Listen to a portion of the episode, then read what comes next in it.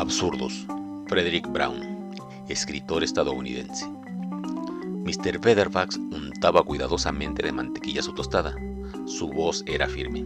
Querida, quiero que esto quede bien claro.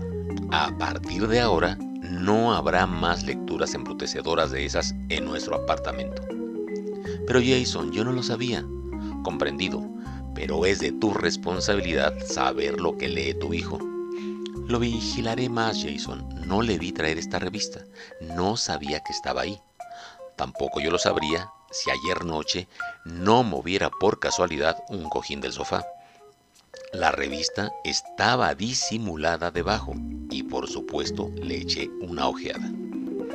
Las puntas del bigote de Mr. Baderbax se estremecieron de indignación. Nociones ridículas, ideas imposibles, ciencia ficción. ¡Ah! ¡Qué bonita es su ciencia! Apuró un trago de café para calmarse. Ridículas vanidades, qué cosas más absurdas.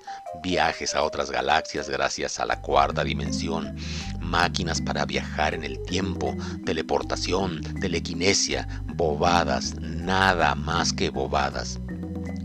Querido Jason, dijo su mujer esta vez con un poco de dureza, yo te garantizo que a partir de ahora vigilaré las lecturas de Gerard. Tienes toda la razón. Gracias, querida contestó Mr. Baderbax calmado. La juventud no debería verse envenenada por esas ideas contaminantes.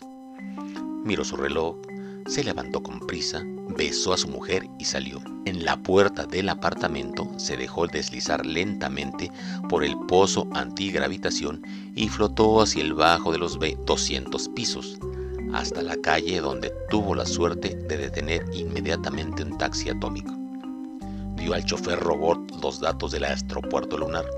Luego descansó y cerró los ojos para captar el boletín telepático.